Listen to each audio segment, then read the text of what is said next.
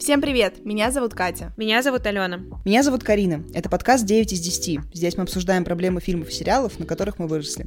Сегодня на повестке «Назови меня своим именем». Это тот самый фильм, который заставил весь мир влюбиться в Тимати Шаломе и на некоторое время отказаться от персиков.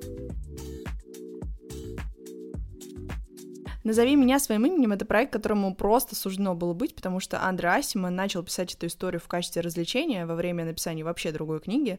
Он совершенно не подозревал, что это будет даже рассказ, не говоря уже о романе, но он настолько погрузился в свои мечты о лете, об Италии, влюбился в собственных персонажей, что дальше уже не мог остановиться. Вообще, в целом, э, я не могу его осуждать, потому что если передо мной стояла какая-то гигантская задача, очень сложный текст, который мне нужно было бы написать вот аккурат э, в 23.59 какого-то дня, но при этом у меня где-то там под коркой сознания существовал итальянский мир, в котором два красивых мальчика друг друга влюбляются, я бы в целом тоже забил так на сказать, все остальное. фанфик. Ну, это прям жесткий фанфик Андреа Асимона по Друзья, сори, это, даже, это даже не прикол, потому что первый раз, когда я читала книгу, я сидела, да, в Великих Да, Караваевых на да. Мясницкой и думала, это фанфик. Это я уверена была, что это фанфик, потому Да. что когда я его читала впервые, когда мне про него рассказывали вообще впервые, я думала, что это даже по каким-то звездам типа история, но не так важно. В общем, а, за счет того, что это очень интересное произведение а, и достаточно миловидные персонажи, в которых ты просто не можешь не влюбиться, роман достаточно быстро стал а, бестселлером, и уже скоро зашла речь об экранизации. Вот, и спустя несколько лет обсуждений все-таки Лука Гаданини да, занял режиссерское кресло, хотя изначально он был консультантом по проекту, как раз из-за того, что он итальянец до мозга костей, он должен был помочь команде. Imagine быть консультантом по Италии. По- Нам но нужны прям- итальянские вайбы в фильме, Да, проконсультируйте нас. Они просто посмотрели все, что он снял до этого, Ну да, такие, да, да. не, парень понимает, парень понимает, Работа Чувствует. он, чувствует чувства, соответственно, он поможет нам воссоздать вот эту вот эстетику, которую Асимон пишет у себя. Вот, и он начал искать актеров, которые исполнят э, роли Оливера и Элио, и достаточно быстро понял, что Арми Хаммер и Тимати Шаломе просто созданы для них.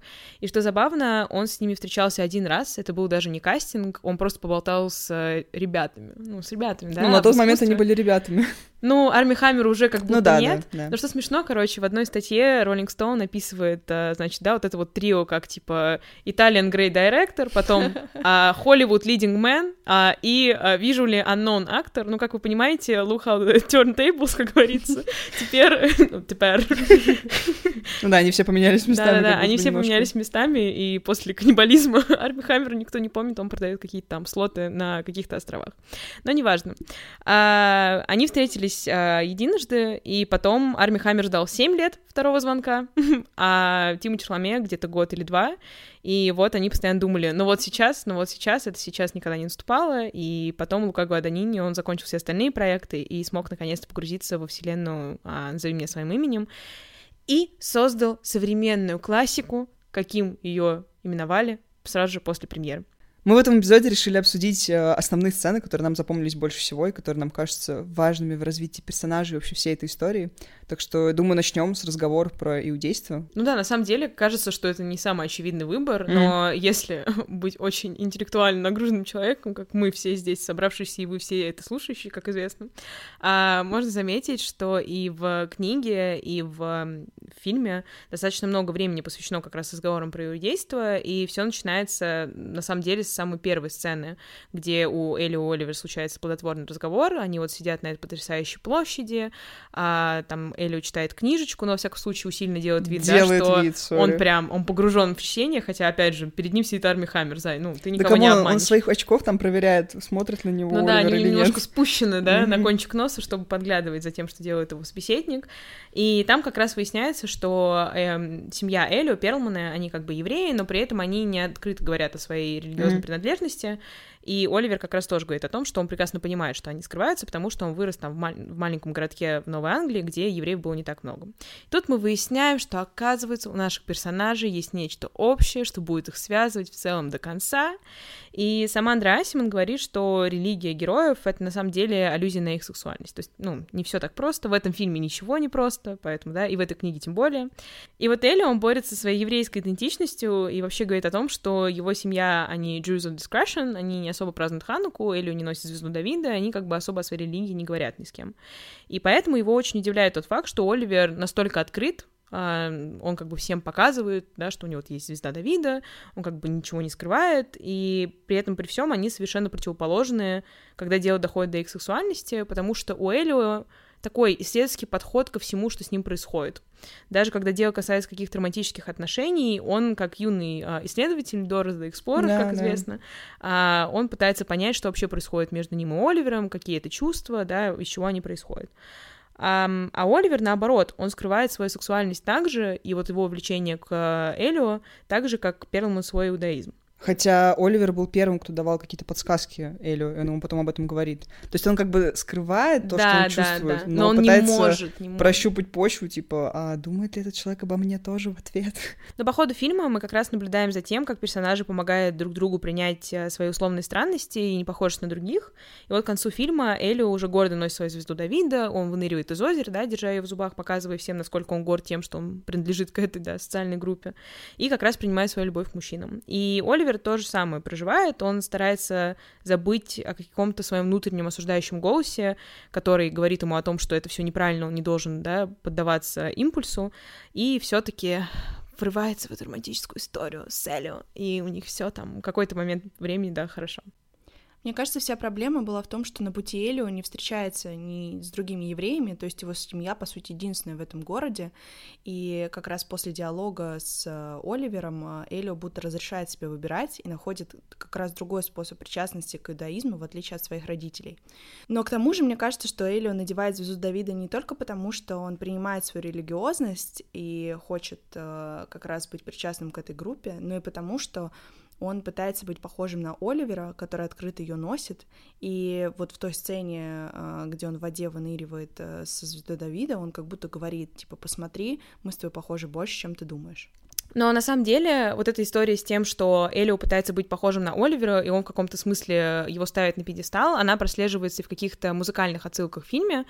А, Суфьян Стивенс, он в целом почти полностью ответственный за те треки, которые мы слышим mm. в «Назови меня своим именем», и у него вообще во всей его дискографии прослеживается какой-то религиозный мотив, и этот фильм как раз не исключение. В последней сцене мы слышим трек э, Visions of Gideon, вот этот знаменитый, да, на котором мы все плачем, а в свободное от работы время, возможно, и во время работы, как вам удобней. Но, короче говоря, Гиден, которого Стивенс а, упоминает в этом треке, после победы в одной из битв а, перестал а, получать видение от Бода Яхвы, который на самом деле его помогал а, на его вот этом mm-hmm. вот геройском пути а, преодолевать все препятствия, да, и стать победителем. И песни как раз проводят параллель между Элио и Гидином, потому что они оба молодые евреи, которые глубоко преданы какому-то вот этому небесному божеству, существу. Но если в случае Гидина это прям буквально бог, то есть он религиозный человек, то в случае с Элио это Оливер. А, и что смешно, Оливер в книге и, мне кажется, в фильме тоже а, свое любимое место у бассейна как раз называет раем. И таким вот образом мы узнаем, что, оказывается, для Элио... Ну, в целом это ни для кого не сюрприз, потому что мы все прекрасно понимаем, э, что между ними происходит, но для Элио Оливер, он прям настоящее божество, вот этот вот Яхва, который помогает ему mm-hmm. видеть, типа, мир а, новыми глазами. Есть, кстати, обратная немножко отсылка, что Элиос, а, оно похоже на слово Гелиос. Mm-hmm. А, Гелиос — это солнце mm-hmm. по-гречески. Ah и что Элио является солнцем для Оливера. Как Поэтому чудесно. вот один для другого бога, другой для Борьба от солнца. Господи, Нет, это все закольцевалось, все Каким нужно быть интеллектуалом, чтобы понимать все вот эти вещи? Я извиняюсь. Но вообще для Асимана, который написал, собственно, оригинал, э, вся эта история про иудейство максимально личная. Никто вообще не сомневался, потому что он сам еврей, и он долгое время не мог об этом никому говорить. И у него есть книга автобиографичная про то, как он в детстве жил с семьей в Египте, и ему там постоянно приходилось скрывать свою идентичность. И он в одном из интервью рассказывал, что ему на уроках плавания вообще приходилось э, как-то прятаться, ему было супер некомфортно, потому что он не хотел раздеваться перед другими мальчиками, потому что они бы увидели, что он обрезан, и понял, поняли бы, что он еврей, и они как бы уличили бы его в таком обмане, хотя он на самом деле как бы никого, никого не хотел обманывать, но там была история в том, что там были католики, которые думали, что он католик, mm-hmm. были мусульмане, которые думали, что он тоже примет ислам, потому а что он всех обманул. Ну, он даже не обманывал, он просто ходил на уроки ислам, потому что он как бы интеллектуал, ну, ему да, было да. интересно. Ну, короче, да, для Асимана его вот эта еврейская идентичность, она чуть ли не главная вообще в произведении, даже при, без привязки к тому факту, что через нее он еще и про сексуальность рассказывает. Угу.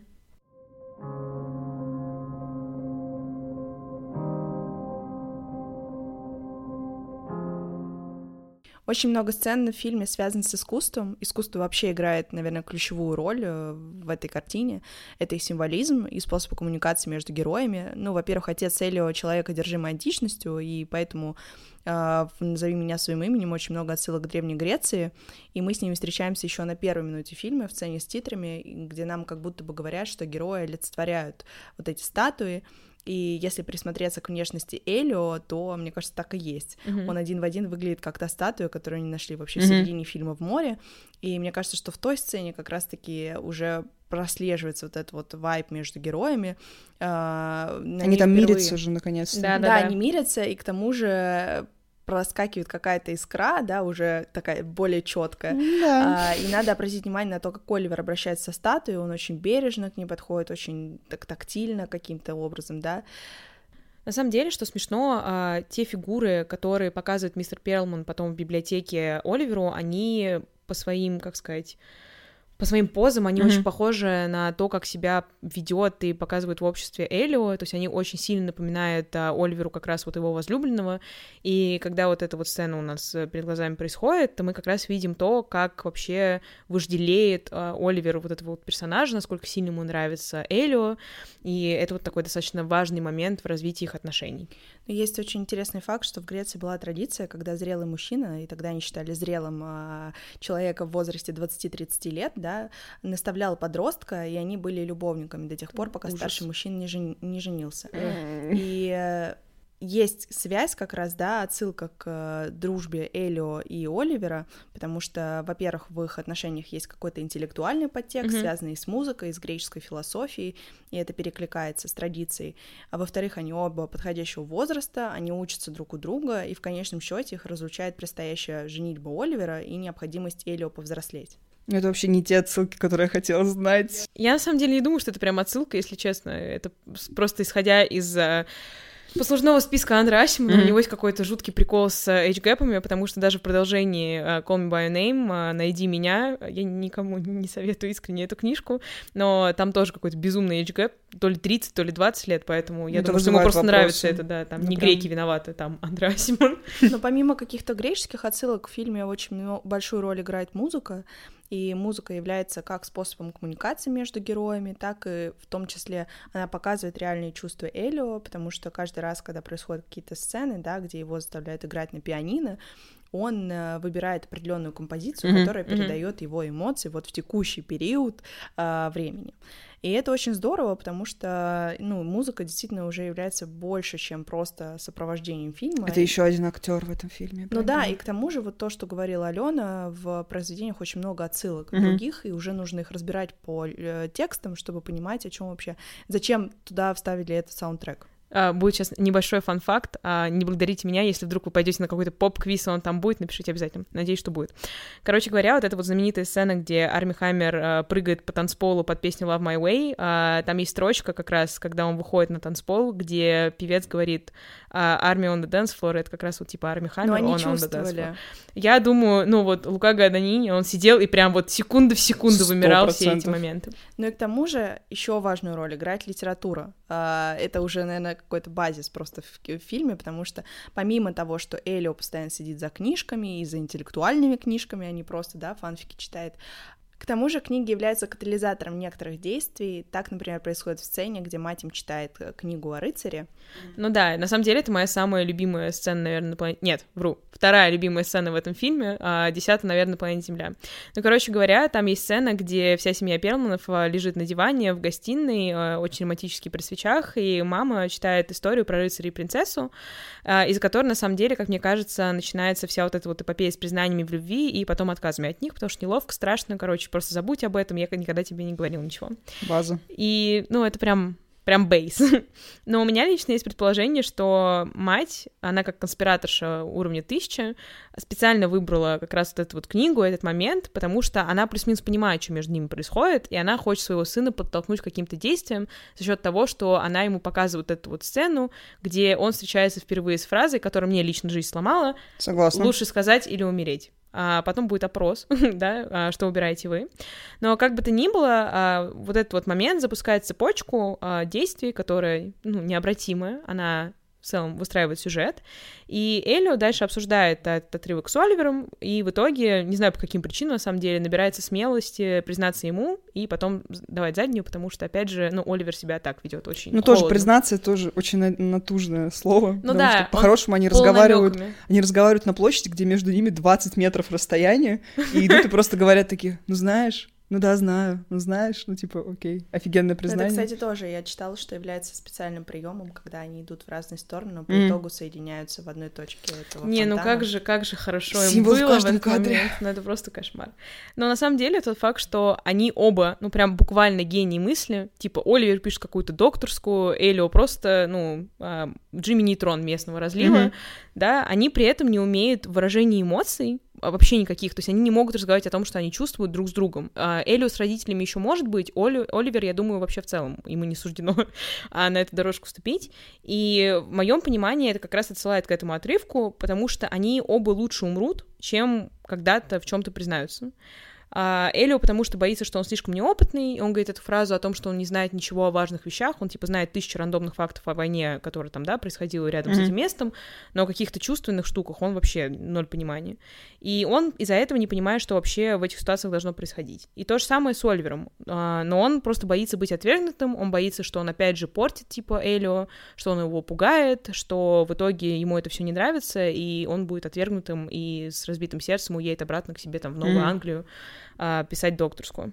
Но вообще признания в этом фильме очень классно рифмуются между собой. У Элио с Оливером и у Элио с Марси есть идентичный диалог практически, в котором один человек, получается, говорит что-то супер личное, но тоже используя безумные эфемизмы. Второй спрашивает, зачем ты это говоришь, и потом слышит в ответ, потому что хочу, чтобы ты это знал. Я теперь буду всегда так говорить. Я согла абсолютно. Ну, вместо разговоров просто используем вот эту вот, да, конструкцию. Мне безумно нравится эта игра слов, потому что по факту герои не говорят вслух там «я тебя люблю» или «ты мне нравишься», ну, есть, знаете, кринж-фразы.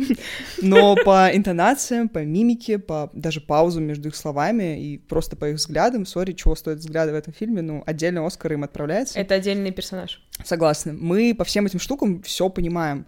И насколько мои вообще знания кино мне позволяют об этом говорить, но это как будто бы признак очень хорошо написанного сценария, так как героям не приходится говорить все, что они думают вслух. Плюс нужно учитывать тот факт, что в первоисточнике большая часть повествования — это мысли Элио, то есть это такой, знаете, довольно простой и читерский ход, потому что очень просто говорить, о чем ты думаешь, когда это просто твои мысли, да. но в фильме этот читерский ход не используется. И но, как будто поэтому да. фильм еще лучше, чем мы могли бы себе представить. Но на самом деле мне что нравится, есть один конкретный момент, где очень клево переданы эмоции из книги как раз в фильме. А в романе Элио пишет дневник, в котором он как раз передает все свои эмоции mm-hmm. от взаимодействия с э, Оливером. И какой-то конкретный вот эпизод есть, где он гнобит себя за то, как он с ним разговаривал, за то, что он ведет себя как ребенок. И в книге я прям помню, что это достаточно такой объемный момент. Mm-hmm. Но в фильме мы тоже видим, как он пишет эту записочку, но то, что он испытывает, мы видим уже, когда он бросает блокнот на кровать, и там прям огромным шрифтом, да, с рисунками написано. Я был очень груб с ним, я веду себя как ребенок, я думаю, Лука Гладаниньо, как ты чувствовал? Ну и дневник он тоже как ребенок ведет. Ну да, потому что это блокнот, в котором ромбики написаны. Печатными буквами написано «Я был так груб», это очень странно. Это смешно. Ну, просто Лука мастер символизма, поэтому у него в каждой сцене есть какой-то момент или предмет, который что-то обозначает. И один из важных атрибутов, как раз Call Me By Your Name, — это персик.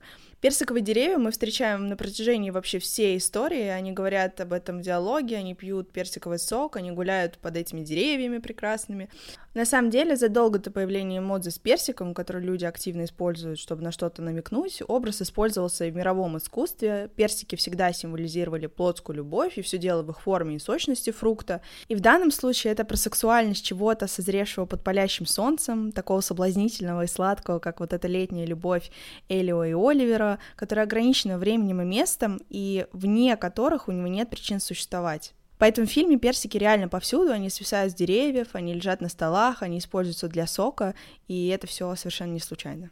Но если мы придерживаемся истории о том, что персики в фильме как раз олицетворяют вот этот запретный плод и раскрыть своей сексуальности, то та самая сцена с персиком, которую, я не знаю, цитируют все люди на Земле, и которая многих, я так понимаю, что смущает, Вас, видимо, Меня тоже? смущает. Окей. Я, ну, я, я, все, о чем я думала, как он может спать в этом соке и на грязном матрасе. Всё. Блин, я просто ноль проблем в этом видела, но это что-то это- о нас это говорит тест как о людях. Нет, Да. меня это смущает только когда я с кем-то смотрю этот фильм, потому Мгм. что когда я пересматривала для подкаста, ко мне пришел папа в самый ответственный момент. Ой, И было неловко. ну, чуть-чуть, да. Ну, короче, эта сцена, это, мне кажется, своеобразная кульминация в познании себя, как раз для Элио.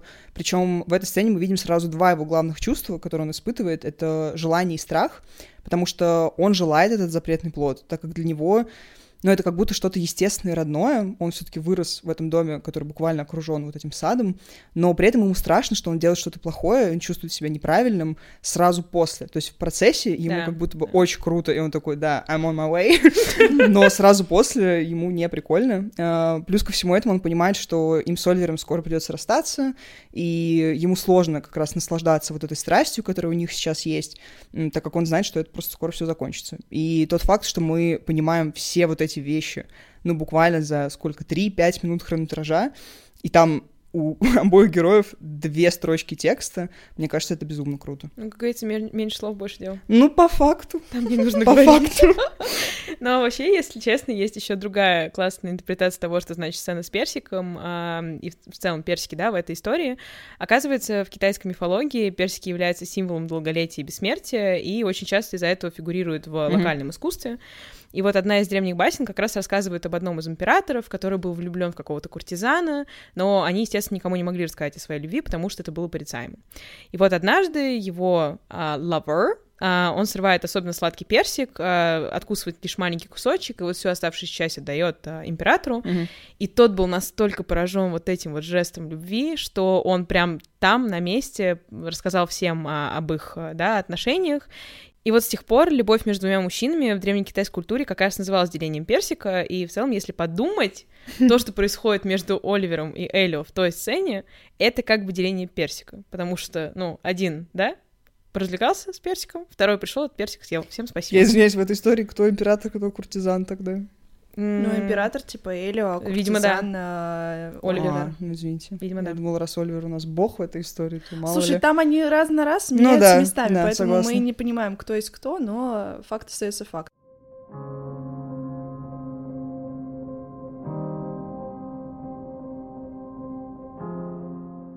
Но давайте перейдем к другому культовому моменту в кинематографе. Я вам говорила до этого про вторую свою любимую сцену. Вот первая настала. Наконец-то мы пришли а, да, к этому этапу.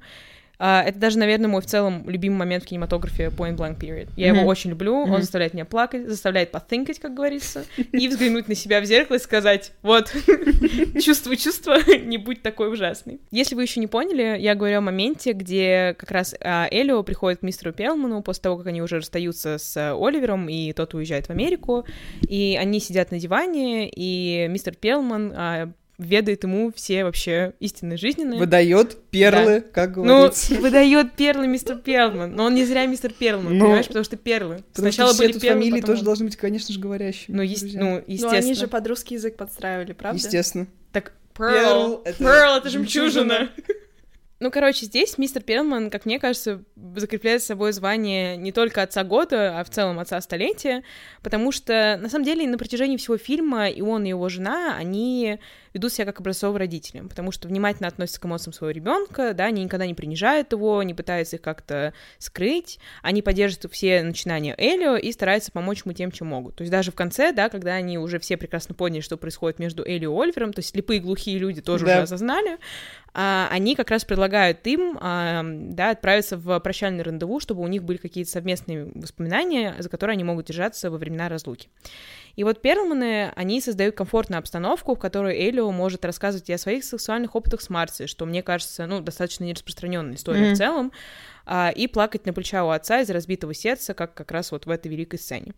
И в этом моменте в библиотеке или в офисе, или, возможно, это библиотека и офис одновременно, а, мистер Перлман как раз показывает, что он прекрасно понимает характер отношений Элио и Оливера. Он не будет молиться Богу или кому бы там либо еще, чтобы это все побыстрее прошло. Мгм. Вот эта вот фраза, что типа «Other parents would pray that this whole thing will go away, but I won't». Ну, я плакали все. Весь зал, а, всех залов кинотеатров.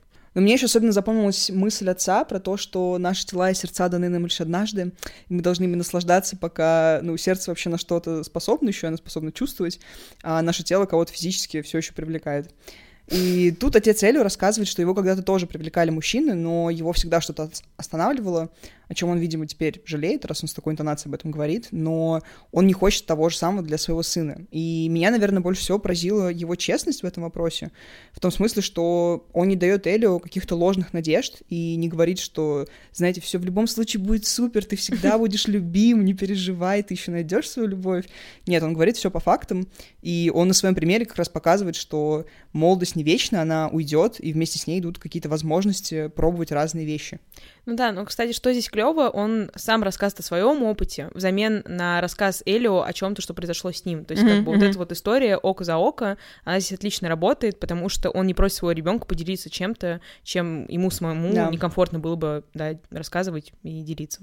Ну, просто его отец, правда, мудрый человек, мы сейчас тупо пересказываем Цитатник. его... Да, цита... цитатник э, отца Элио. Э, у него еще была такая мысль, что ничего не чувствовать — это пустая трата себя. И это как раз э, про то, что нужно проживать свою молодость, и пока у тебя есть возможности как-то условно развлекаться, да, и проживать лучшие моменты твоей жизни, их надо Но и страдать одновременно Но и страдать этим. одновременно. Да. И мне кажется, что в целом Элио воспитывают как очень открытого человека, ему постоянно напоминают о том, что ты можешь ощущать себя по-разному, и это супер ок. И благодаря этому у Элио как раз-таки начинает развиваться эмоциональный интеллект, и мне кажется, это способствует тому, что он первым признается в своих чувствах, да, он не говорит об этом прямым текстом, но все равно он начинает этот диалог, и он является инициатором вообще в какой-то коммуникации. В целом я завидую Элио, если честно, в этом плане, потому что не могу похвастаться тем же. А, мне всегда кажется, что а, это страшно и неловко. Ну, как говорится, сказать или умереть? Умереть, конечно. Умереть, конечно. А я говорю сказать. Ой, ну извини, пожалуйста. Ну, извините. Крутая. Ну, я да.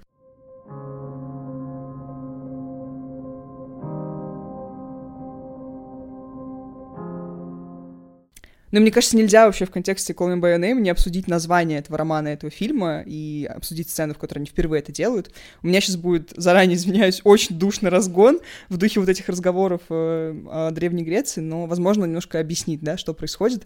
Э, если вы заметили, отец Элио на протяжении всей истории называет отношения сына и Оливера прекрасной дружбой, ну, такой вайб. Он и жене своей также говорит, mm-hmm. и Элио самому также говорит. И учитывая любовь всех жителей дома Пермалов э, к Древней Греции, логичнее всего, мне кажется, посмотреть на то, что такое дружба как раз в греческой философии. Так мы приходим к старому доброму Аристотелю, у которого, ну, мне кажется, были трактаты про все на планете, потому что он был гением мысли. В том числе он писал про дружбу. И друг у Аристотеля — это другое «я», поскольку к другу мы относимся так же, как и к самому себе, ну, в каком-то ну, хотелось бы. воображаемом идеальном мире Аристотеля, да. да, где у него все вокруг — это добродетель. А, но что еще забавнее, этот же мотив использовался Платоном, чтобы объяснить философию любви. Ого, закольцевалась, конечно, Вот так вот. Не, Карина, ты провела research, Спасибо. У него была мысль о том, что в любви каждый стремится найти свою исконную половину, Короче говоря, называя друг друга своими именами, Элио и Оливер, они как будто бы связывают себя узами вот этой самой прекрасной дружбы. Кошмар, как глубоко. Есть еще другая история. Э, например, режиссер фильма э, говорил э, в одном из интервью о том, что другой человек делает вас красивым, он просвещает вас и возвышает вас. И мне кажется, что в глазах других людей мы кажемся лучше, чем мы есть на самом деле. Но у меня на самом деле есть фан-факт, который я вам сегодня принесла. Не знаю, замечали ли вы, но теперь заметите.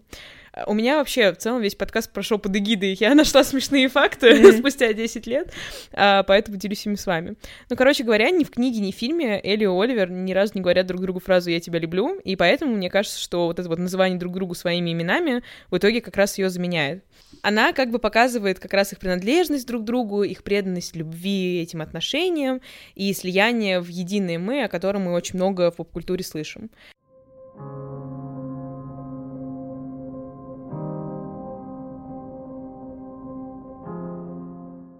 давай тогда к нашей великой рубрике. Сколько вы ставите этому фильму? Девять. Вау.